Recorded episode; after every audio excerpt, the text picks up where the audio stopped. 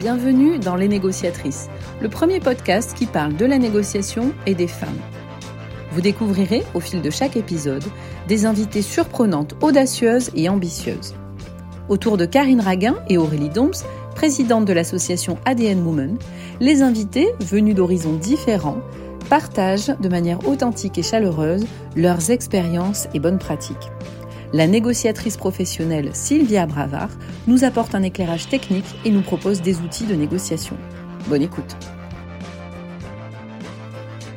Dans ce troisième épisode, vous allez rencontrer Amina Walter, directrice générale déléguée chez Le Lynx, et Natacha Ocherab, directrice générale de la maison de joaillerie Fred.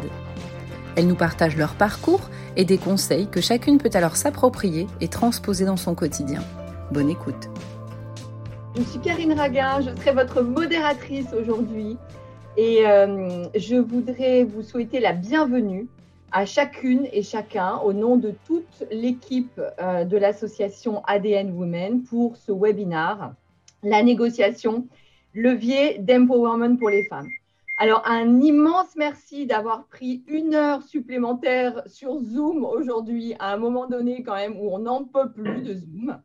Euh, mais la magie de cet outil, bah, c'est qu'on va être plusieurs centaines à être connectés. Et, euh, ça fait vraiment chaud au cœur. Euh, et, c'est très important pour nous d'avoir une large audience parce que l'objectif de ce webinaire et plus largement de l'association, c'est de démocratiser l'accès aux techniques de négociation, aux stratégies de négociation pour les femmes au travers d'histoires réelles, racontées et décryptées euh, par une négociatrice professionnelle euh, que nous aurons avec nous aujourd'hui. Voilà. Alors, un mot sur euh, bah, pourquoi la négociation? En tout cas, c'est quoi la, philosophie de la négociation aujourd'hui? J'ai rencontré, en fait, il y a quelques années, Julie Crouziac, qui est en ligne avec nous aujourd'hui et qui était à l'époque la présidente d'ADN Women. Et c'est Julie d'ailleurs qui a orchestré toute la, la, communication autour de ce webinaire. Un grand merci, Julie.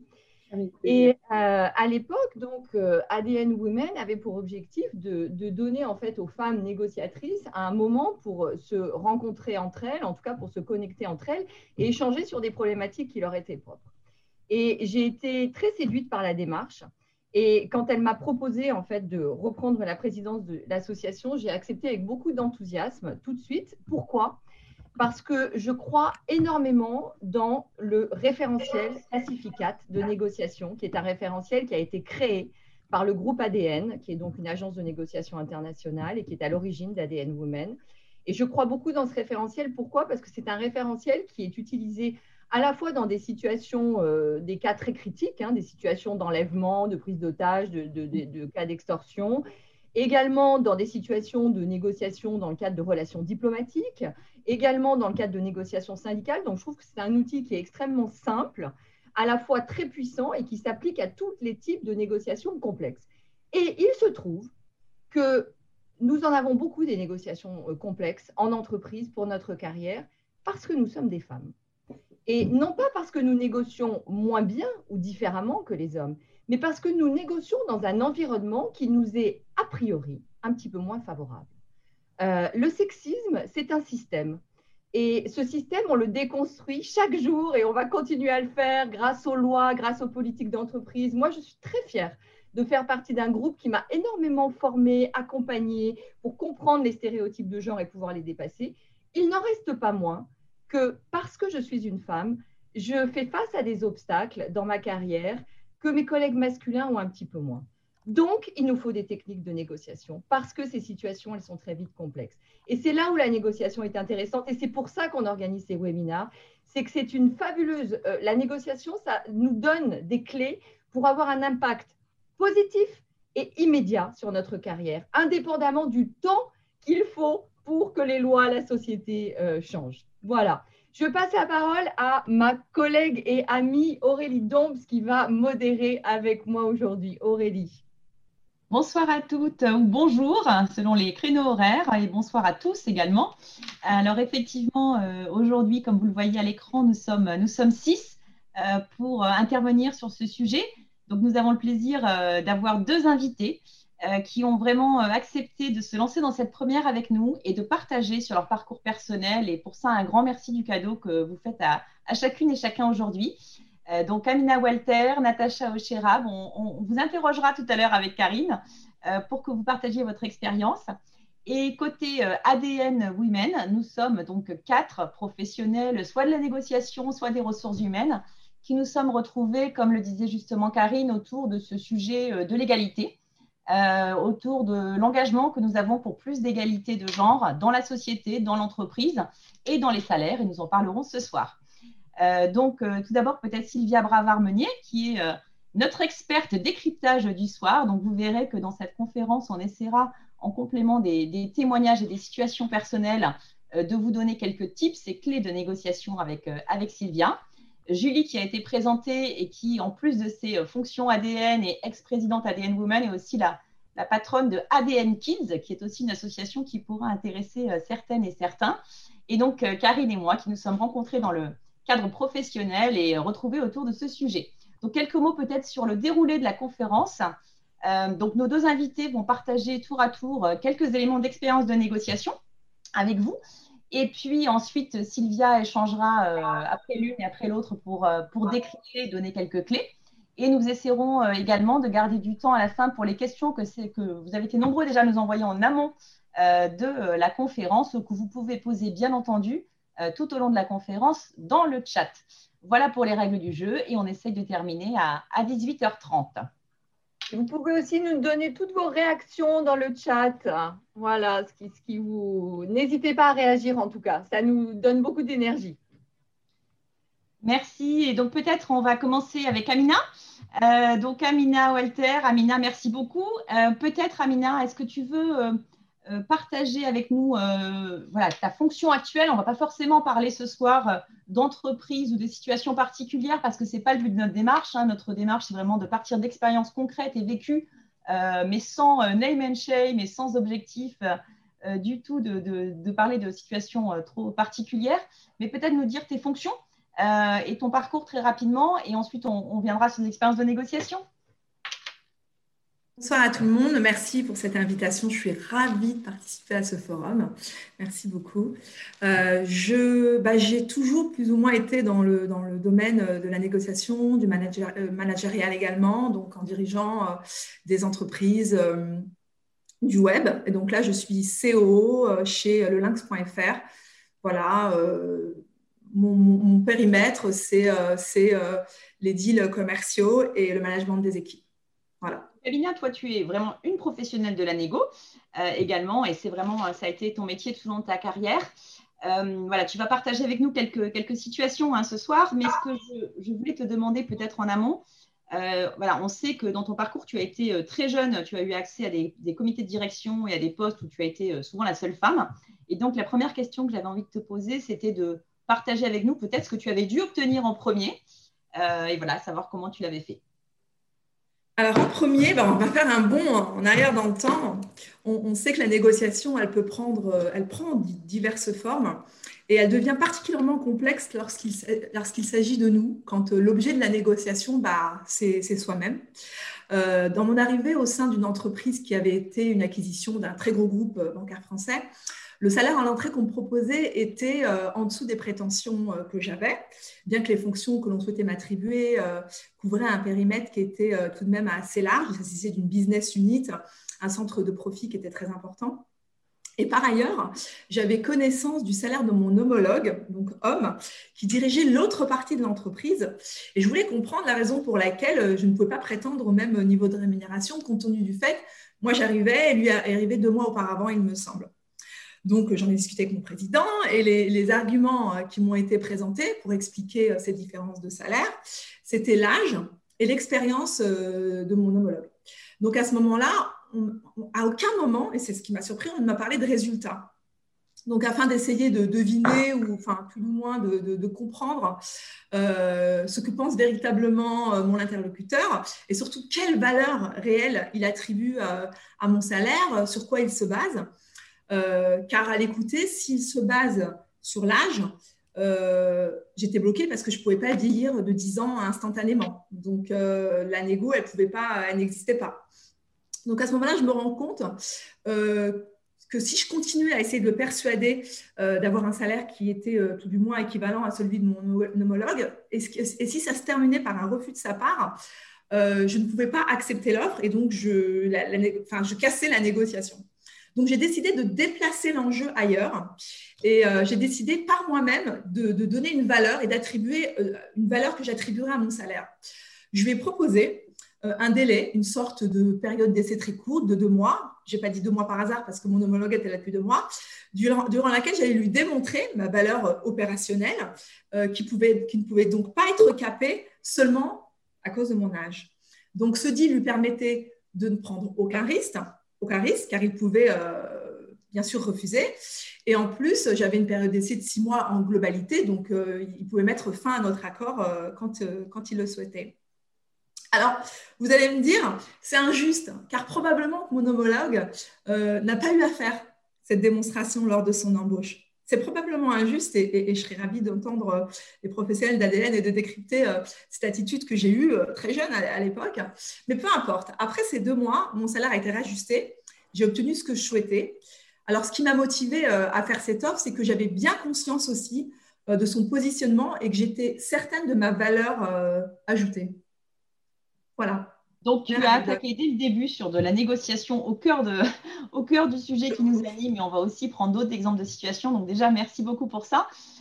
Peut-être un, deuxième éclairage ou une deuxième situation dans tes, dans tes expériences de négociation qui touche aussi à de l'humain et à du personnel.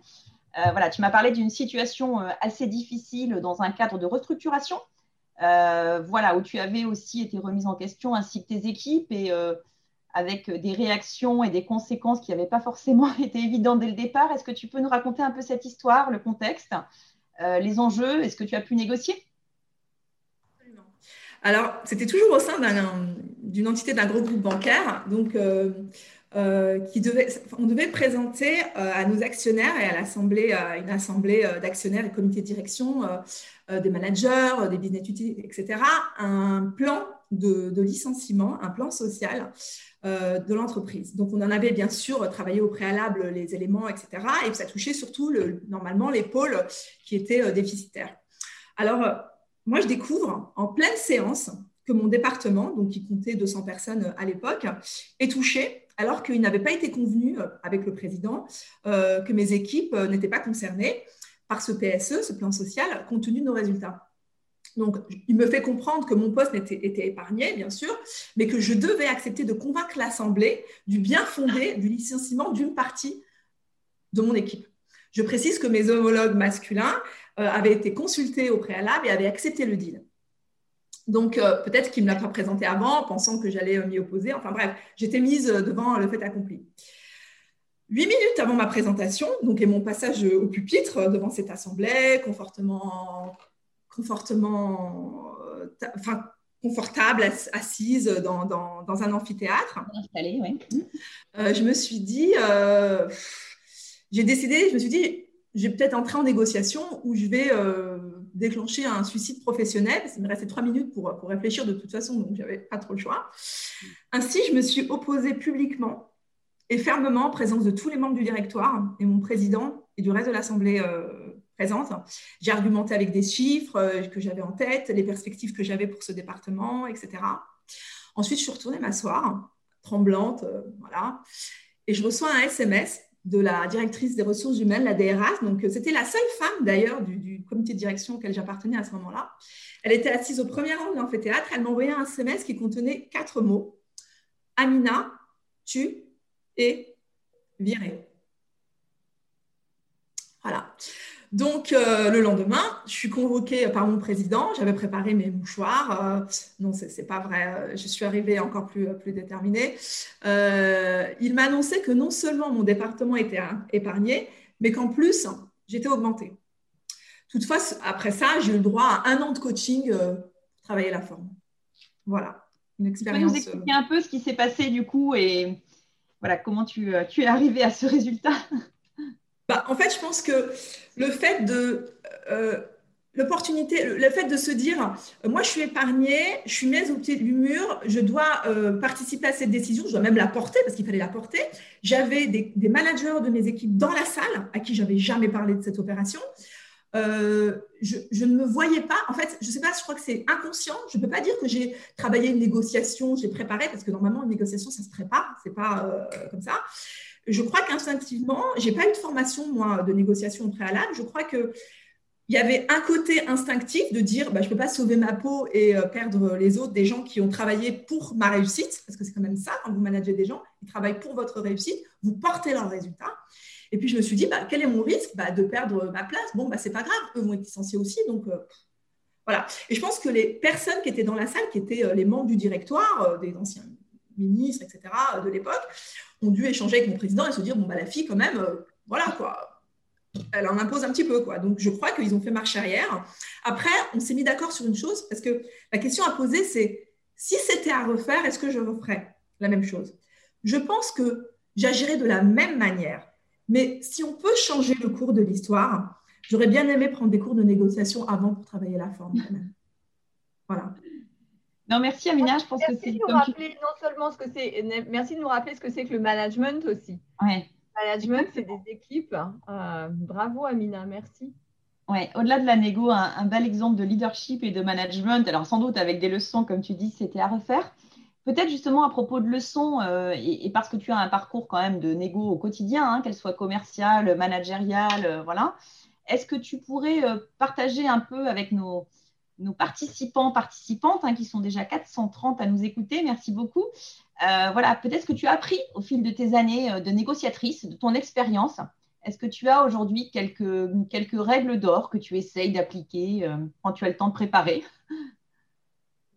Alors, je pense que déjà, j'ai appris à scanner rapidement les profils de mes interlocuteurs, décrypter leurs gestuels, leurs regards, leur respiration, euh, aucune négo ne ressemble à l'autre, bien qu'il y ait euh, des multitudes de personnalités. La, plupart des mécanismes restent tout de même euh, restent les mêmes. J'ai appris aussi que l'amour-propre n'avait pas sa place dans une négociation. Il faut avoir la finesse de, concéder quelque chose, même si c'est pas grand-chose, et qu'il est plus constructif de, de positionner ses intérêts et ceux de son interlocuteur les uns à côté des autres, et non pas les uns contre les autres. Parce que les modèles économiques aussi ont changé avec l'arrivée de la digitalisation, le partage des valeurs n'est plus le même. Aujourd'hui, on parle de partenariat, d'intérêt commun, de win-win.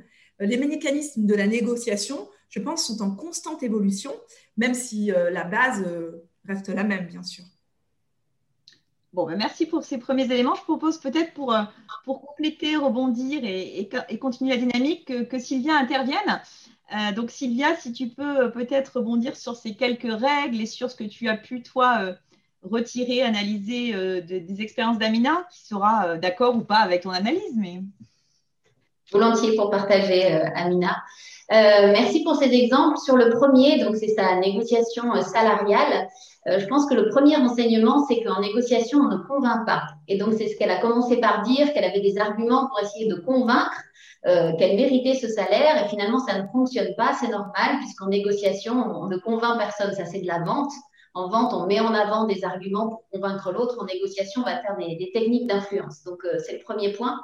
Après, le point qui est intéressant dans cette négociation de, salaire d'Amina, c'est qu'elle va au bout avec de l'écoute active, sans filtre, des, euh, des critères d'évaluation de l'autre sur le salaire. Et donc, au début, on lui dit, effectivement, c'est l'âge et l'expérience. Mais l'âge et l'expérience, ça ne veut rien dire. C'est-à-dire qu'elle va au bout. C'est donc pour obtenir de meilleurs résultats. Donc, tu penses qu'avec l'âge et l'expérience, la personne obtient de meilleurs résultats et donc elle mérite un meilleur salaire. C'est ça. Donc, on va déconstruire en fait euh, la, la, formulation de l'autre pour aller jusqu'au bout de, de sa construction, de son raisonnement logique. Et c'est ensuite là-dessus qu'on attaque ce qu'elle a fait en disant très bien, donc si c'est sur les résultats, alors je prends le deal et euh, je vais te montrer que je vais, je vais obtenir ces résultats et donc je mérite le salaire puisque tu m'as dit que c'était ça la logique qui t'avait amené jusque-là. Donc je pense que ça, c'est euh, euh deux points qui sont vraiment intéressants dans, dans l'exemple d'Amina. Et le dernier de cet exemple-là, c'est que ça mérite, et elle l'a dit, de croire en soi Et euh, c'est un des premiers moteurs de la négociation, c'est qu'en tant que négociateur, il faut être convaincu euh, de ce qu'on mène, de ce qu'on porte. Et là, elle, est convaincue de valoir ça, donc elle le met sur la table, elle prend des risques et du coup, ça mérite la récompense qu'elle a eue derrière puisqu'elle a réussi à obtenir ce salaire. Donc voilà ce que m'a Amina a inspiré euh, ta première expérience. Euh, sur la deuxième, donc sur l'expérience du plan social, donc là effectivement, euh, je pense que c'est quelque chose qu'on redoute toutes, se retrouver sur une scène et puis apprendre que finalement euh, la majorité des gens qu'on a recrutés, peut-être formés, coachés, notre équipe qui nous tient à cœur, ben, il y a une partie qui va disparaître et on n'était pas au courant. je pense que ta réaction est juste parce qu'en négociation, il ne faut pas oublier de réagir à la demande de l'autre. Et donc, quand la demande est à ce point-là choquante, donc euh, on t'a pas dit, mais au fait, on va te virer une partie de ton équipe, eh bien, il faut réagir de manière choquante pour montrer que c'est pas acceptable. Parce que si elle réagit de manière très douce, donc si elle dit, écoutez, bah, j'étais pas informée, mais bon, je, peux comprendre, enfin, on va en rediscuter, donc ça veut dire que c'est acceptable. Donc, elle a raison de réagir violemment, en tout cas oralement bien entendu, mais euh, de réagir à ce point-là, ça montre que ça ne va pas être acceptable. Et c'est pour ça que derrière, ils ont réagi finalement. Et derrière, ça n'a pas déroulé comme c'était prévu. Et le dernier point euh, que euh, j'ai trouvé intéressant dans cet exemple, Amina, c'est que la clé de la négociation réussie, c'est la préparation. Donc là-dessus, dans, dans, plein de métiers, dans la danse, dans le sport de haut niveau, évidemment, la préparation, c'est ça qui fait que, la que la négociation va réussir. Mais ce n'est pas toujours possible. Et donc là, en l'occurrence, Amina, elle a quelques secondes pour réagir. Et donc, on doit faire confiance à ce moment-là à une seule chose, c'est son intuition. Et donc, elle a écouté son intuition, qui était la bonne. Mais effectivement, il ne faut pas oublier qu'en égo, je passe mon temps à dire quand je fais de la formation, préparez vos négos, préparez vos négos. Mais il y a des moments, il faut shooter. Et là, elle n'a pas le choix, elle doit shooter.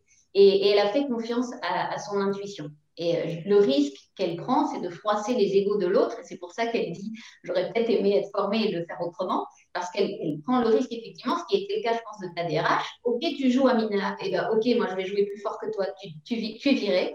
Euh, donc là, c'est l'ego qui réagit. D'ailleurs, c'est pour ça qu'elle le fait euh, dans la seconde. Hein, c'est une réaction émotionnelle. Mais en tout cas, elle a eu raison de faire confiance à ses intuitions, de réagir à la demande de l'autre et de se positionner avec le peu de préparation qu'elle avait, c'est-à-dire quelques secondes devant tout le monde. Et elle shoot avec son intuition, elle a eu raison de le faire. Et Sylvia, comment on prépare Est-ce qu'on peut, comment on muscle son intuition? Est-ce que ça se travaille l'intuition? Alors l'intuition, c'est pas du tout inné c'est un acquis de l'expérience. C'est-à-dire que euh, à force de vivre des situations, notre cerveau engrange, analyse les situations et est capable de temps en temps de nous restituer beaucoup plus vite que prévu euh, l'intuition qu'il a. Donc, on a tous des intuitions quand on est dans notre domaine d'expérience, dans notre domaine d'expertise, évidemment. Euh, et donc, il faut de temps en temps se faire confiance et si on n'y arrive pas, moi, par exemple, je ne suis pas une pro de faire confiance à mes intuitions. Du coup, qu'est-ce que je fais? C'est que quand on m'explique une situation de négo, je me note au bout de cinq minutes sur un papier qu'est-ce que je ferais si j'avais pas plus de temps pour décider? Et après, je prends mon temps pour préparer cette négo, pour la décrypter, et je vais revoir ma petite feuille pour me dire si c'était bon ou pas. Et souvent, je me dis, bah, tu vois quand même, tu aurais pu te faire confiance à ce moment-là. Donc, je pense que ça se travaille en écoutant son intuition, mais quand on est dans son domaine d'expertise, on en a forcément. Est-ce que tu peux également euh, nous parler un peu du rapport au temps en égo? Parce que tu, as beaucoup insisté sur les quelques secondes, les quelques minutes, et Amina nous a dit voilà, j'apprends une info, je dois réagir immédiatement. Voilà, comment le temps joue euh, en notre faveur ou notre défaveur quand on négocie? Le temps fait toujours partie des éléments qui influencent le rapport de force dans une négociation. Donc, il y a plein de choses qui influencent un rapport de force. Hein. Donc, évidemment, l'offre et la demande. Est-ce que vous êtes tout seul à acheter quelque chose ou est-ce que vous êtes très nombreux? Est-ce que la personne à qui vous l'achetez, euh, il y a beaucoup de concurrents ou est-ce qu'il est tout seul? Déjà, c'est le premier rapport de force. Vous mettez ça dans l'immobilier, ça vous paraît évident. Mais le temps fait toujours partie des éléments qui vont influencer le rapport de force dans une négo. En gros, si vous êtes pressé de trouver un accord, et pas moi, ben je suis en position de force mécaniquement, puisque je vais laisser le temps, vous mettre la pression pour avancer le plus vite possible en négociation. Euh, donc, le temps, il faut savoir le gérer parce qu'il y a plusieurs choses dans le temps. Il y a combien de temps va durer la négociation? C'est-à-dire, est-ce que c'est un, comment dire, une préparation sur du long terme physique et psychologique ou est-ce que c'est vite fait one shot? Et aussi le rythme. C'est-à-dire, je peux vous dire, on a six mois pour négocier, mais on va se voir deux fois, ou bien on a six mois pour négocier, on se voit toutes les semaines. c'est pas le même rythme. Et donc, si je suis en position de force, généralement, je vous impose un rythme de négo pour vous mettre régulièrement la pression euh, du temps que moi, je n'ai pas. Merci beaucoup. Je vois qu'il y a aussi quelques réactions dans le chat pour Amina. Je propose peut-être qu'on écoute le témoignage de Natacha et qu'on reprenne un peu de temps s'il nous en reste à la fin pour, euh, prendre vos réactions. Et en tout cas, la plupart des réactions sont pour euh, remercier Amina d'avoir partagé ces quelques expériences. Donc, un premier merci et, et peut-être on va continuer le partage d'expériences. Merci Aurélie et bravo Amina, bravo Sylvia et merci de nous donner vraiment le, voilà, le, les, clés en fait sur les, situations de, de, négo. On va continuer avec Natacha Hocher. Alors Natacha, c'est une collègue et amie également. Merci beaucoup d'avoir accepté de, témoigner Natacha. Euh, d'abord, félicitations parce que tu prends un nouveau poste, euh, directrice générale chez Fred la semaine prochaine, c'est ça? Tout à fait. Et après un magnifique parcours chez Vuitton et chez Dior, je vais te laisser en, je vais te laisser en dire un mot. Et j'aimerais surtout que tu nous dises quelque chose de toi euh, qui n'est pas dans ta bio. Alors bonsoir à toutes et à tous. Merci encore euh, à toute l'équipe pour l'invitation. Euh, nous sommes avec Amina les, deux cobayes de ce premier webinaire, mais on espère vous donner envie parce que l'objectif est quand même de continuer avec plein d'autres sessions. Effectivement, en quelques mots, j'évolue depuis 20 ans au sein du groupe LVMH, qui m'a offert de nombreuses possibilités d'évolution et, de mobilité, puisque j'ai eu la chance de découvrir quatre maisons au sein du groupe, sur des fonctions essentiellement marketing opérationnel, en support en fait de, de réseaux de boutiques, donc de façon très business driven. et avec des, fonctions retail sur un périmètre qui, pendant 15 ans, a été un périmètre IMIA, donc Europe, Moyen-Orient et Afrique. Et euh, officiellement, à partir de la semaine prochaine, je prends effectivement la direction générale de la maison Fred, qui appartient également euh, au groupe LVMH et qui est une très belle maison de joaillerie. J'en profite, Noël est proche, n'hésitez pas, il y a des belles idées cadeaux à faire. C'est mon côté commerçant. Des prix évidemment, évidemment. Euh, alors, effectivement, quand on lit ma bio, on peut, on peut se dire que tout ça est un magnifique une, évolution très fluide et puis ça paraît très beau parce que quand même dans une bio, on essaye de se vendre, donc euh, on ne va pas mettre les petits incidents euh, qui peuvent exister. Mais surtout, ce que vous ne voyez pas dans la bio, c'est certains éléments personnels. Et je voudrais vous en livrer un qui est très constitutif de qui je suis aujourd'hui. Euh, en fait, à 20 ans, j'ai eu d'énormes soucis de santé qui m'ont obligé à être hospitalisée pendant plusieurs mois, voire si on met toutes les hospitalisations les unes à côté des autres, plusieurs années. Euh, ce qui n'est pas euh, forcément euh, ce qu'on souhaite à une personne de 20 ans qui est en pleine évolution et professionnelle et, personnelle. En revanche, ça m'a donné une espèce de revanche sur la vie et d'envie bah, de croquer la vie à pleines dents à tout point de vue, y compris professionnel. Et sortant d'études bah, assez, assez brillantes, entre guillemets, j'avais eu cette espèce de parenthèse qui me donnait un petit peu de retard par rapport à mes camarades de promo. Et du coup, dès que je suis sortie de l'hôpital, j'ai eu une envie de, voilà, de, de rattraper ce retard et de me lancer euh, à fond euh, dans la constitution et la construction de ma vie, tant professionnelle que personnelle. Donc voilà, c'est un, point de vue très personnel, mais je pense que c'est important aussi de savoir d'où on vient. Et, parfois, c'est des blessures ou des, moments très difficiles hein, qui vous permettent de rebondir. Merci Natacha de nous dire qui est derrière les titres et les positions. Euh, quand on a préparé ensemble, tu, m'as dit, voilà, j'aimerais parler d'une situation de négociation qui est finalement assez longue parce qu'elle concerne euh, mon évolution de carrière. Et tu as aussi accepté de lever le voile sur une, partie euh, de négociation qui est souvent tabou, qui est la négociation salariale. Alors, est-ce que tu peux nous donner un peu le contexte de cela? Tout à fait. Euh, donc, ça se situe il y, a, il y, a, quelques années de cela, il y a 3-4 ans. Euh, ça faisait déjà trois ans que j'étais euh, chez Christian Dior. J'avais été recrutée en fait pour monter un département marketing au niveau de la zone Europe, qui était clairement mon, savoir-faire bâti sur l'expérience des années précédentes. Mais depuis un certain temps, et, même dans, ma négociation, on va dire déjà d'arriver chez Dior, j'avais des velléités de m'orienter vers des fonctions plus retail et plus en charge d'un PNL. pour des raisons multiples et variées, et, d'ailleurs qui m'ont bien rendu service à mon arrivée chez Dior, on m'avait demandé de rester sur un, périmètre marketing ce que j'ai fait pendant un peu plus de deux ans et demi, trois ans. Et euh, forcément, euh, mon intuition et mon envie et ma conviction profonde sont revenues à la charge. Et donc, euh, au bout de ce qui me paraissait être une expérience avec des résultats, on va dire, factuels à mettre en avant, je suis allée voir mon cher et tendre boss en lui disant, écoute, voilà, ça fait maintenant trois ans que je suis là. évidemment, on apprend à tout âge et il y a encore plein de choses à faire sur la partie marketing. mais je souhaiterais quand même m'orienter vers des problématiques retail et prendre une direction de pays pour être non plus seulement service support aux boutiques et centre de coûts, mais bien avoir la charge d'un centre de profit et d'avoir la responsabilité d'un PNL. Et là, je crois que j'ai beaucoup déstabilisé mon boss, hein, parce qu'en fait, quand on fait du marketing, bah, écoutez, c'est finalement assez rare de vouloir faire du commercial, entre guillemets. Euh, et du coup, en tout cas, la situation ne s'était jamais présentée au préalable. Et je pense que la première réaction, ça a été euh, une véritable surprise. Et, du coup, plutôt une fermeture de porte euh, par rapport à, ce que je souhaitais. mais qui était, je sentais qu'il y avait, en tous les cas, possibilité de revenir à la charge, ce que j'ai fait évidemment, mais de façon, on va dire, très humble et très simple. Et ce faisant, le parcours a pris un petit peu de temps, puisque après avoir convaincu, ou en tout cas expliqué ma légitimité à prendre cette, euh, cette responsabilité, la réponse de mon boss de l'époque a été pourquoi pas, mais tu vas garder le marketing. déjà, c'est pas on passe d'une fonction à l'autre, c'est tu vas faire les deux. Euh, mais étant totalement euh, motivé et, très, oui, très motivé à l'idée d'avoir cette responsabilité supplémentaire, c'était absolument pas un problème. Je suis quelqu'un qui est très engagé au sein de, des sociétés dans lesquelles je travaille, et puis le travail ne me fait pas peur, enfin, la charge de travail ne me faisait pas peur. Donc, j'ai dit OK, je vais faire les deux. Mais là, il a fallu se positionner sur quel pays, quelle responsabilité retail on peut te donner. Et rebelote, ça a pris un petit peu de temps puisque, euh, encore une fois, la situation ne s'était jamais présentée et du coup, il fallait créer euh, un peu quelque chose de nouveau euh, qui puisse être conciliable avec mes préoccupations marketing.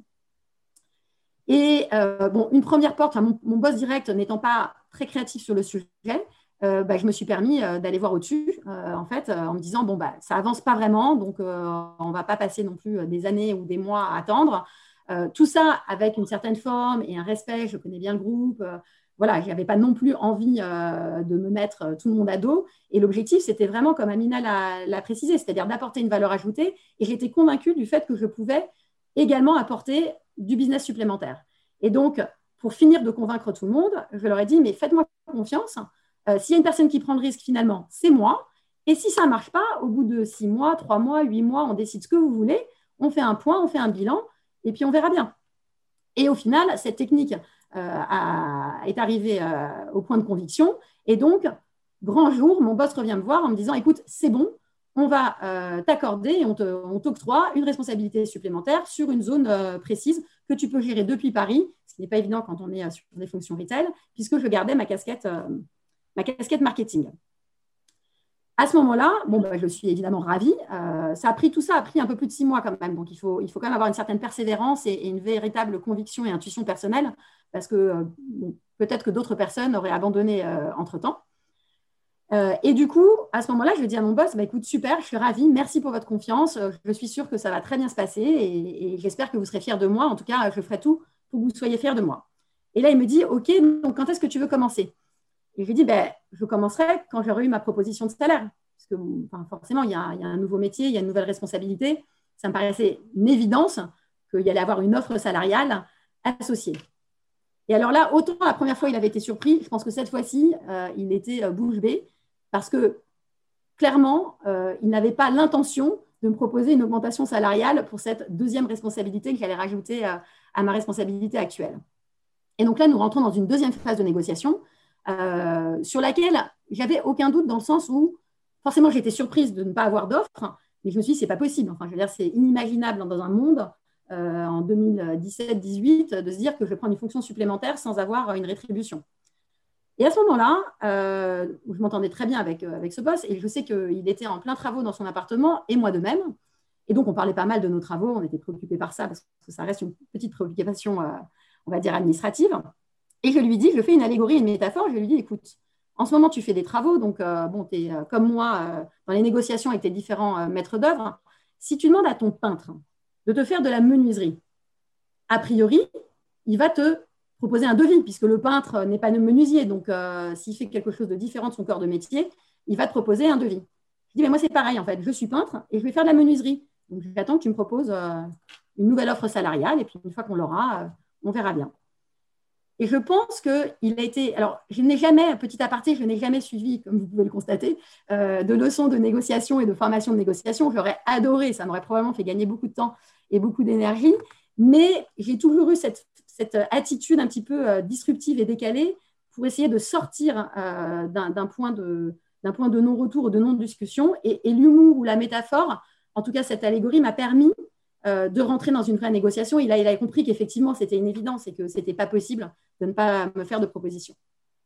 Donc voilà, on est arrivé à une, à une heureuse conclusion qui a également pris du temps, mais après, on va dire que c'est une négociation un peu classique de, de, back and forth entre voilà, un salarié et son N plus 1 et qui, avec un point de, de rencontre au milieu, on va dire.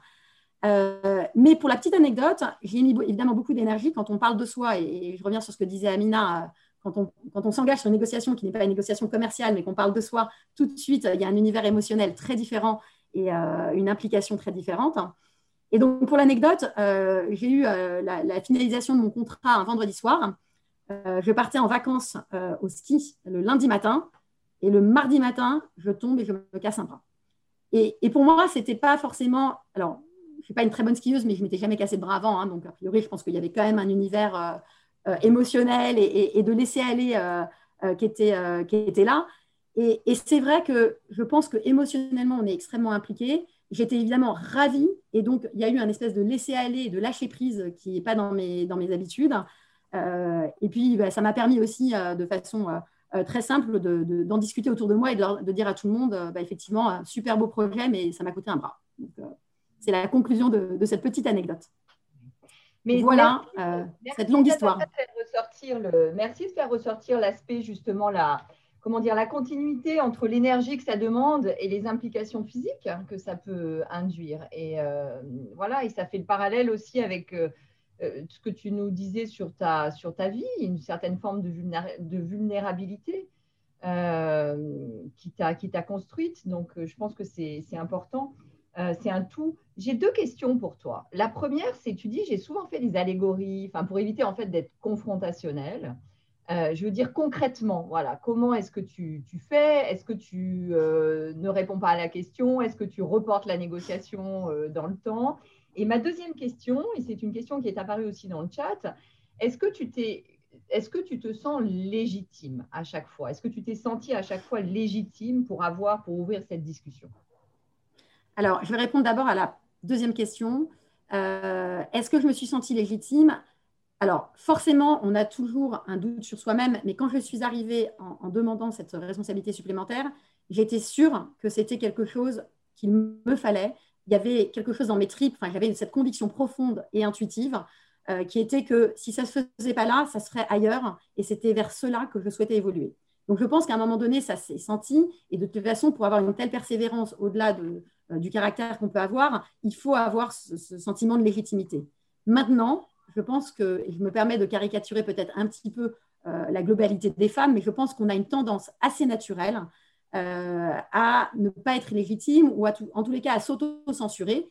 Et clairement, si, un homme avait été dans ma position, je pense que la, situation n'aurait absolument pas évolué de la même façon. Je pense d'abord que la surprise de, mon boss au moment où je lui ai demandé cette deuxième responsabilité n'aurait pas été la même. Et quant au salaire, je pense que personne ne se serait permis de ne pas faire euh, une proposition salariale à un homme en face de lui. Ça, j'en suis intimement convaincue. En tous les cas, dans l'entreprise dans laquelle j'évolue, alors je ne peux pas parler de, tous les univers, mais je suis persuadée euh, que personne n'aurait osé devant un homme ne pas faire une proposition d'augmentation.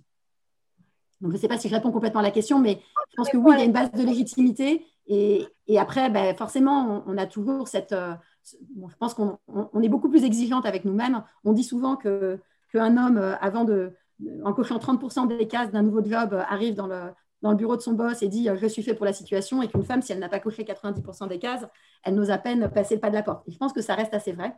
Donc voilà, c'est ce fameux syndrome de l'imposteur qu'on connaît bien et, sur lesquels euh, ce type de conférence, j'espère, va aider à, voilà, à déplafonner euh, ce fameux plafond de verre. Pour revenir sur la première question, il ne faut pas croire que tout ça est fait par hasard.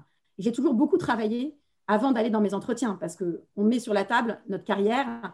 Euh, moi, je suis quelqu'un d'extrêmement engagé et ambitieux par rapport à ma carrière, donc je ne vais pas y arriver les mains dans les poches, I gotta fly, c'est bon, on verra comment je vais sortir la petite anecdote qui va bien. Donc, effectivement, cette allégorie sur sur la décoration de nos maisons, je l'avais préparé. Parce que, en fait, d'abord, c'est quelqu'un qui fonctionnait beaucoup avec des métaphores, donc euh, qui était dans ces univers plus masculins de voitures et autres. Mais je savais qu'il y serait sensible, puisque dans nos discussions, il utilisait souvent euh, ce, type, euh, ce type de conversation. Donc, je savais qu'il y serait sensible. J'avais préparé sans être. J'ai gardé une certaine spontanéité parce que c'est vraiment important d'être qui on est et d'arriver avec cette spontanéité. Et surtout, j'avais préparé des arguments au cas où cette allégorie ne fonctionne pas bien, arguments que j'ai mis en avant derrière quand j'ai senti que la position était un petit peu acquise. Donc, j'avais regardé le benchmark euh, des salaires qui se pratiquaient euh, surtout en dehors de mon entreprise, parce qu'en aucun cas, je souhaitais qu'on me taxe d'être envieuse, jalouse, d'avoir été euh, curieuse de savoir les salaires de mes petits camarades. Je n'avais pas non plus envie d'aller demander à mes camarades leur salaire. Mais la vie faisant, vous avez des chasseurs de tête, des amis qui travaillent dans d'autres sociétés. Donc, j'avais fait mon petit benchmark. Et puis, j'avais listé mes arguments en me disant, voilà pourquoi je pense que c'est totalement légitime. donc oui, la préparation et euh, et le travail préparatoire est, à mon sens, crucial euh, pour pouvoir garder une spontanéité et être précis et pertinent dans ce qu'on fait. En tout cas, merci parce que je pense que le, peintre et le menuisier, on, va être nombreux à l'utiliser pour les entretiens annuels Bah, écoutez, en tous les cas, ça marche. Euh, mais en fait, je, je suis toujours assez surprise et convaincue du fait que quand on fait des parallèles avec la vie au quotidien, c'est beaucoup plus difficile d'argumenter sur des choses professionnelles pures et, de trouver des arguments un peu fallacieux de temps en temps, parce qu'on a tous des vies très terre à terre. Et donc, euh, quand on se ramène à quelque chose de très factuel, on enlève tout un univers qui peut être euh, voilà, un petit peu lié à votre entreprise ou, très spécifique, et ça redonne un éclairage un peu plus général. Donc, je pense que c'est quand même une, une solution qui peut fonctionner, mais la grande spécialiste qui est Sylvia va pouvoir nous aider à décrypter tout ça, puisque une fois encore, J'aurais adoré avoir ces formations en amont, mais je ne les avais pas eues à l'époque. Bientôt, Natacha, bientôt. Bientôt, non, mais je sais, je sais bien. C'est à toi, Sylvia, c'est à toi. Est-ce que tu peux nous faire euh, peut-être mettre en lumière euh, quelques, quelques angles de négociation décrites par Natacha? Oui, merci Natacha, parce que c'est vrai que le salaire, c'est toujours une question en négociation euh, qui, est, assez délicate. Pourquoi? Parce qu'on va parler de soi, donc on est dans l'implication personnelle, et euh, la chose à laquelle on doit donner de la valeur, c'est à soi. Donc, c'est euh, forcément beaucoup plus délicat que de donner de la valeur à un produit qu'on vend, à une marque, à un poste. Là, on parle de soi. Et je pense que peut-être sans l'avoir euh, anticipé depuis longtemps, mais quand elle parle justement du peintre, elle est en train de dépersonnaliser euh, la discussion.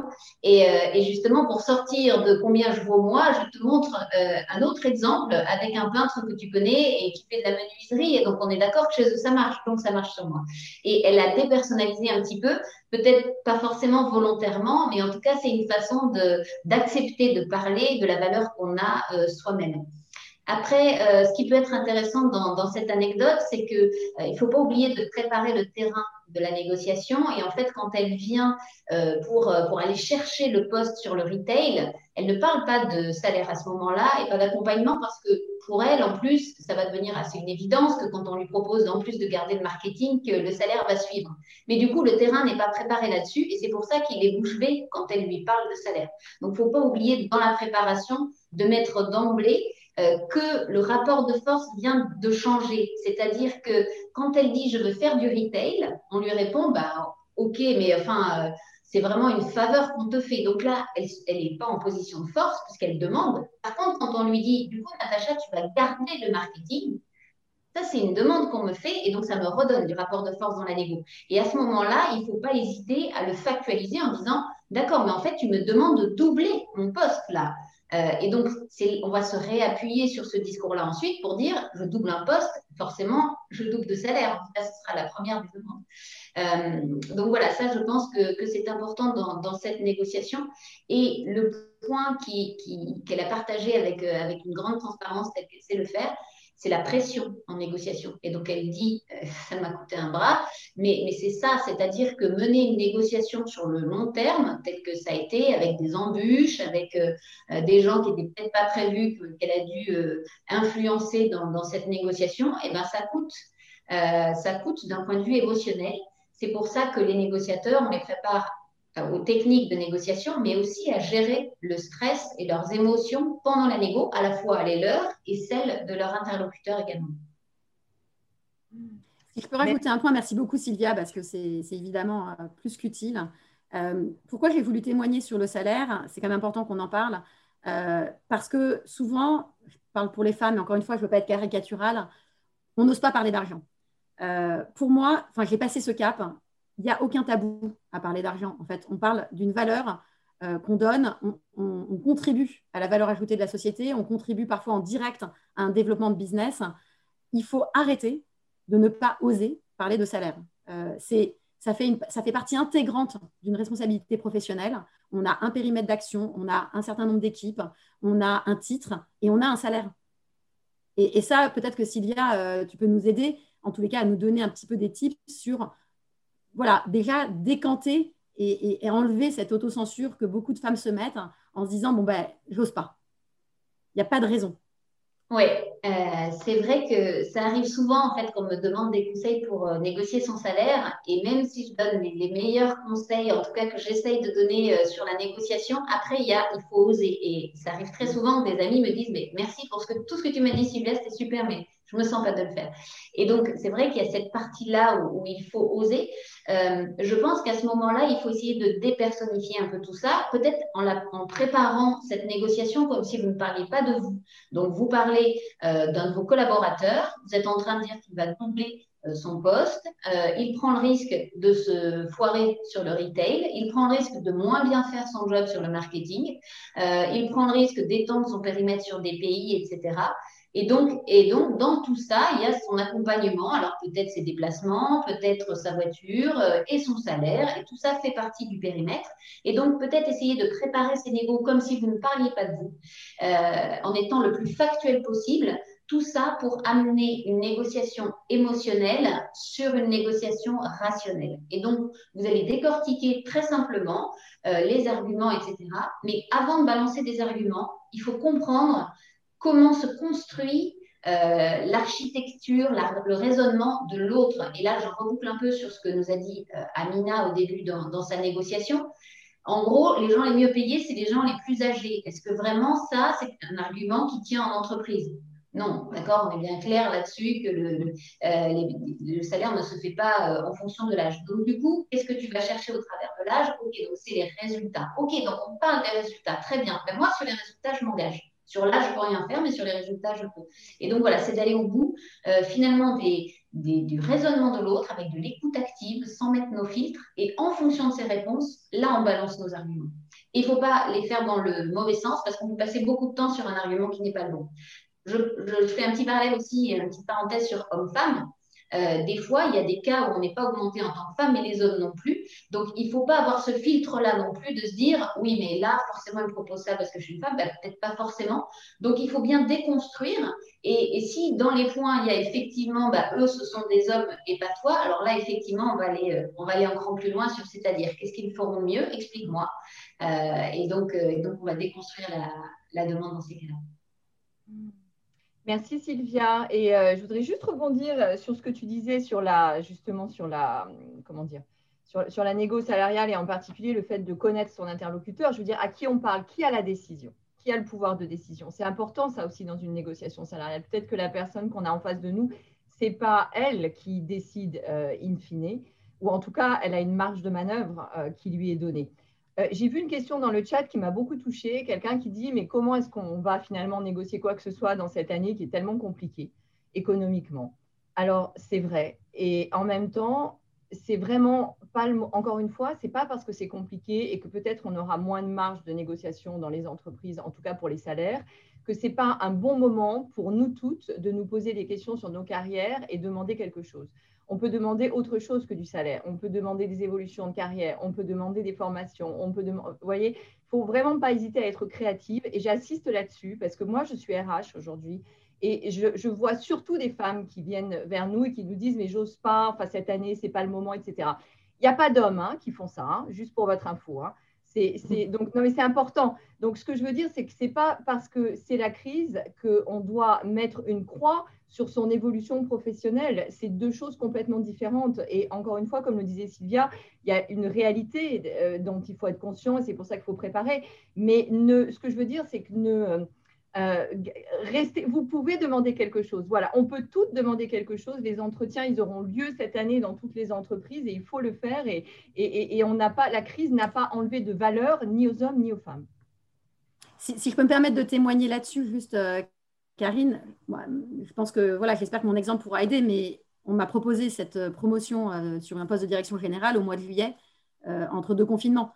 Donc, je pense que la crise offre aussi des opportunités aux personnes qui sont audacieuses, qui ont effectivement, c'est une histoire de timing et de, et de bonnes rencontres entre un profil, un besoin, euh, et, mais il ne faut pas s'arrêter parce que le monde économique est, compliqué en ce moment. Au contraire, je pense que beaucoup s'autocensurent pour le coup et que ceux ou celles ont l'audace et qui ont la confiance et la légitimité pour y aller, il y a de très belles opportunités à saisir.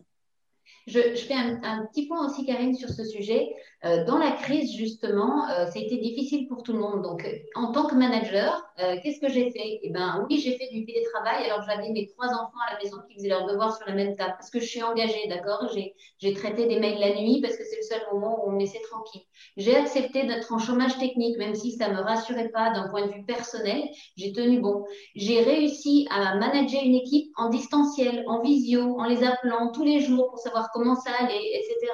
Mm. Donc pendant cette crise, on a peut-être moins fait de chiffre d'affaires parce que mécaniquement, nos magasins étaient fermés, parce que j'en sais rien, plein d'autres raisons. Mais moi, en tant que manager, ben, j'ai rien lâché.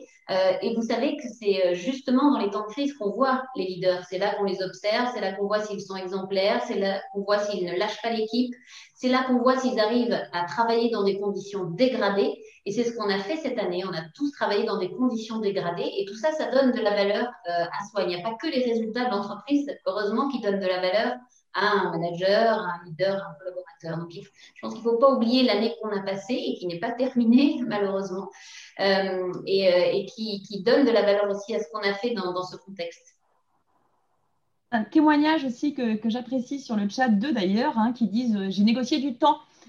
Donc, ça aussi, par rapport au levier qu'évoquait Karine, je pense que c'est un sujet intéressant aussi dans le rapport de, de négo de fin d'année, de penser aussi à la, logique temporelle. Dans les témoignages aussi que j'ai recueillis et que j'essaye de lire, euh, certaines personnes parlaient aussi des qualités qui étaient nécessaires pour compléter ce qui avait été dit précédemment euh, par Sylvia Amina, euh, qui parlait d'empathie, d'écoute active. Tu en as parlé, Sylvia, d'assertivité, d'intégrité. Et là-dessus, je voudrais revenir aussi vers Amina par rapport aux, questions qu'on avait eues avant, un peu plus tôt dans le chat ou avant la conférence. Euh, sur l'intégrité, Amina, euh, toi, tu m'avais dit une des leçons, euh, c'est de pas mentir. et on, a vu dans tes témoignages voilà, que tu étais quelqu'un de très intègre. moi, je voulais savoir aussi peut-être ce qui avait qui t'avait inspiré, ce qui t'avait nourri finalement Est-ce que tu avais eu un rôle modèle toi-même en, négociation et qui avait fondé tes valeurs et tes principes d'action? Tu es en, mute ton micro. On veut t'entendre, Amina. Vous m'entendez? Super. Donc pour moi, la négociation, ça reste, ça implique la confrontation, évidemment, d'intérêts, d'enjeux qui, sont, qui sont divergents, voire parfois carrément incompatibles. Alors moi, je n'ai pas la chance de travailler dans un secteur d'activité sexy comme Karine et, les filles, Natacha, etc. Parce que moi, j'ai toujours été dans la banque, la finance, l'assurance, etc. Donc la négociation, pour moi, c'est le côté sexy de mon job. En fait, c'est vraiment la partie où je, m'amuse le plus. Alors, j'ai deux modèles qui sont séparés euh, l'un de l'autre de plusieurs siècles. Le premier, c'est, euh, j'aime beaucoup cet ouvrage, c'est L'art de la guerre de Tsu que vous connaissez tous, euh, mais seulement la partie qui explique qu'il est préférable de vous adapter à la stratégie de, de l'adversaire. Donc, l'information préalable, donc préparer, savoir à qui on a affaire, l'environnement dans lequel vous allez être, et puis la psychologie de l'autre, des troupes. Et mon deuxième modèle, et plus, et plus récent, c'est Angela Merkel. Alors, Angela Merkel, pourquoi? Parce que sa manière de négocier, dans sa manière de négocier, elle a une analyse qui est froide et elle est face aux hommes les plus puissants au monde. Donc, euh, elle a su imposer, pour moi, elle a su imposer un style qui n'était pas un style courant. Elle est courageuse, elle est rationnelle, elle est authentique, euh, elle, fait preuve d'humilité, donc c'est pas courant dans ce milieu, euh, dans ce milieu, dans le milieu politique, même si elle respecte pas toujours les règles. Et elle a le sens du devoir. Donc vraiment, je pense que ces deux modèles un peu très extrêmes m'inspirent. Merci beaucoup de partager. Peut-être une dernière question. Qu'est-ce que tu as, toi, Amina, envie de transmettre en égo aux femmes, aux hommes, à tes équipes, aux, participants? Voilà, qu'est-ce que tu as envie de partager? Alors, vous en avez parlé tout à l'heure, c'est qu'en fait, moi, je rencontre souvent des personnes qui ont des natures assez introverties et qui pensent que la négociation est une qualité réservée aux, personnes bruyantes et visibles. Alors, c'est complètement faux. Je pense que les personnes euh, extraverties n'ont pas le monopole de la négociation, bien au contraire. Je pense qu'il faut oser, il faut d'abord se préparer il faut pas avoir peur d'oser, il faut être ambitieux et il faut être malin. Donc, ça n'a rien à voir avec l'aura, euh, la, possibilité de. Parce que quand vous êtes en égo, vous êtes dans un huis clos, ce n'est pas un spectacle, hein. c'est de la stratégie. Voilà. Donc, je voudrais dire aux personnes qui sont plus réservées, plus timides, que ce n'est pas un frein, c'est pas un frein à la négociation. Et que probablement, euh, euh, la formation, telle que celle que peut, que peut proposer ADN, et c'est certain, euh, va vous faire gagner un temps, un temps fou, parce que vous apprendrez avec le temps, avec les expériences, avec les échecs, etc. Mais quand on a accès à une formation de haut niveau, comme celle qui est, qui est proposée, on gagne un temps important. Et puis voilà, c'est précieux. Le temps, c'est précieux. Voilà. Pour prendre le temps de se former et prendre le temps de se préparer. Voilà, et ne pas se dire, je n'ai pas un tempérament de négociateur ou de négociatrice. Parce que ce n'est pas un tempérament, c'est un apprentissage, c'est une préparation, c'est une envie. Voilà. Ça, c'est super important parce que c'est vraiment l'objectif de ces webinaires. C'est de dire, c'est une compétence, ça peut s'apprendre. Euh, comme d'ailleurs, c'est apparu dans le chat, oui, c'est une hard skill, quoi. C'est vraiment une compétence qui est assez structurée euh, et structurante euh, et, et, et on peut s'améliorer dessus. Alors, il nous reste cinq minutes. Peut-être dernière question à Natacha et ensuite euh, Sylvia. Euh, et puis, on va clôturer ce, webinaire. Ça vous convient Natacha, qu'est-ce que tu aurais aimé qu'on te dise ou qu'on t'apprenne avant d'entamer euh, cette négociation, cet élargissement de, poste? Qu'est-ce que tu aurais aimé Comment tu aurais aimé qu'on Quelle information, en tout cas, tu aurais aimé avoir? Ou formation? Alors, je pense que c'est même un peu plus global. Euh, je pense que j'aurais beaucoup aimé qu'on me dise que mes différences sont mes forces. Je l'ai appris au fil du temps. Et en fait, cette attitude, on parlait des allégories, de savoir s'adapter. Euh, moi, j'ai un, voilà, un relationnel quand même assez bon avec les personnes et, je sens intuitivement ces choses. Mais ça m'a pris beaucoup de temps avant d'accepter exactement qui je suis et d'être complètement aligné avec moi-même. Et à partir du moment où on est aligné, je pense qu'on a une force assez incroyable. Je vais illustrer mon propos avec un exemple très personnel et vous allez vite comprendre. Euh, ça fait à peu près une heure qu'on discute ensemble. J'ai un défaut de prononciation avec un cheveu sur la langue qui est assez évident. Et petite, ma mère a essayé de me corriger parce que forcément, euh, ça s'appelle un défaut de prononciation. Elle s'est dit, moi, je veux que ma fille elle soit parfaite. Euh, on va chez l'orthophoniste. Et en fait, ça m'a saoulée très, très vite parce que ça, me forçait à parler lentement alors que je parle vite. Et puis finalement, j'avais appris, j'avais 7, 8 ou 9 ans, je ne me souviens plus, mais c'était moi, quoi. Et il y a un moment donné, ben, j'en ai fait une force. C'est-à-dire que euh, finalement, d'abord, ça a développé mon champ lexical parce que j'évitais tous les mots sur lesquels je butais. Donc, en fait, euh, bah, j'ai appris à, trouver plein de périphrases et plein de synonymes et c'était super. Et puis, les gens se souviennent de moi, ils disent Ah ouais, c'est la fille qui a le petit cheveu sur la langue. Eh ben, c'est constitutif de qui je suis. Et en fait, à partir du moment où il y a cette acceptation, alors là, je vous parle d'un point personnel, mais on sait très bien qui on est, on connaît nos forces, on connaît nos faiblesses. Il y a un moment donné, plutôt que d'aller travailler sur nos faiblesses, il faut valoriser nos forces. Et je pense que le ROI du euh, je pousse mes forces, il est quand même bien plus important que d'aller combler des faiblesses. Peut-être on ne peut pas être sur toutes les compétences. Donc, euh, allons là où on est bonne et là où on est bon. Et, surtout, soyons alignés avec qui on est. Et ça, je pense que ça m'aurait beaucoup aidé à l'époque, euh, et, même plus jeune en tous les cas, d'avoir euh, ce conseil qui est beaucoup plus, on va dire, global que juste dans la négociation. Mmh connaître ses forces et être aligné. Merci, merci beaucoup. Merci Amina et merci Natacha, parce que non seulement vous êtes alignés, mais vous nous avez fait aussi part non seulement de vos forces, mais de vos vulnérabilités. Merci beaucoup pour ça. Sylvia, le mot de la fin, c'est quoi le dernier truc que tu as appris en négociation? Euh, Ce qui me fascine dans les négos que j'accompagne, c'est l'ego. Euh, l'ego, c'est quelque chose d'incroyable. Vous ne pouvez pas savoir le nombre de négociations qui sont bloquées euh, et en fait, je, regarde les chiffres et je dis, je comprends pas pourquoi on est bloqué en égo. Et on me dit, parce qu'on attend que l'autre s'excuse. D'accord. Donc là, on, est, on a bloqué l'entreprise parce qu'on attend les excuses de quelqu'un qui n'arriveront jamais. C'est bien ça, exactement. Et donc, euh, l'ego en négociation, euh, je pense qu'on est un petit peu avantagé, sans faire du féminisme à deux francs, mais on est avantagé en tant que femme pour savoir gérer un peu notre ego. Euh, et je pense qu'il faut vraiment l'utiliser en négociation. C'est-à-dire que si l'autre pense qu'il est largement supérieur à vous en négociation, ben, tant mieux. Euh, la plupart du temps, quand j'ai quelque chose à négocier à titre perso, je dis que je fais du marketing dans ma vie, évidemment. Euh, comme ça, l'autre se méfie moins et, a des, des, exigences beaucoup moins fortes. Et donc, je pense qu'on a cette capacité à savoir mettre notre ego de côté et se dire, est-ce que vraiment là, on va partir dans une discussion de quatre heures sur qui est le plus fort Ou est-ce qu'on lui laisse penser qu'il est plus fort, tant mieux, très bien, on fait ça et on avance sur la négociation. Et je pense qu'on a vraiment cette force-là. Je fais plus que le penser parce que je le constate dans, les négociations que j'accompagne. Donc c'est l'ego qui me fascine toujours autant. Mmh. Merci beaucoup Sylvia, merci, c'était un bonheur. Merci Aurélie, c'était génial de modérer avec toi aujourd'hui. J'espère qu'on le refera bientôt. Merci à chacune d'entre vous. Euh, j'ai une minute pour vous donner trois informations donc sur la suite. Alors, premièrement, on va continuer. On va tâcher d'en faire tous les, tous les deux mois à peu près, donc prochain au mois de janvier. Euh, on mettra toutes les informations en ligne sur LinkedIn. Il y a un groupe LinkedIn ADN Women euh, qui est ouvert à tous. Et ensuite, on va envoyer un mail, Julie, tu m'arrêtes si je me trompe, mais à toutes les participantes aujourd'hui avec la, suite des informations et si vous voulez rester dans la, en tout cas être dans la base de données avec grand, grand plaisir. Et puis, troisième message, bah, relayer, relayer sur les réseaux sociaux. Vous pouvez vous connecter avec nous sur nos profils sur LinkedIn, on sera ravis. Et n'hésitez pas à relayer ce webinaire. Euh, il a été enregistré, il ne sera pas euh, rediffusé en l'état, mais euh, certainement en tout cas certains passages. Et en tout cas, n'hésitez pas à relayer sur vos réseaux sociaux. Et j'espère en 2021 que nous aurons l'occasion de nous voir en vrai. merci, merci, merci. Merci à tous. Et peut-être aussi, n'hésitez pas si vous On recherche toujours des témoins, des gens qui ont envie de partager.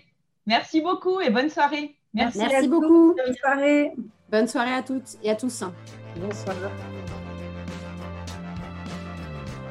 C'était un nouvel épisode des négociatrices. Par leur générosité, leur partage et leur enthousiasme, chacune des invitées nous montre qu'une autre façon de faire et de vivre est possible. La négociation est à la portée de chacune. À nous de nous emparer de cet outil efficace. Si l'épisode vous a plu, n'hésitez pas à nous laisser une pluie d'étoiles sur votre plateforme d'écoute. Retrouvez toute notre actualité et nos informations sur www.adngroup.com.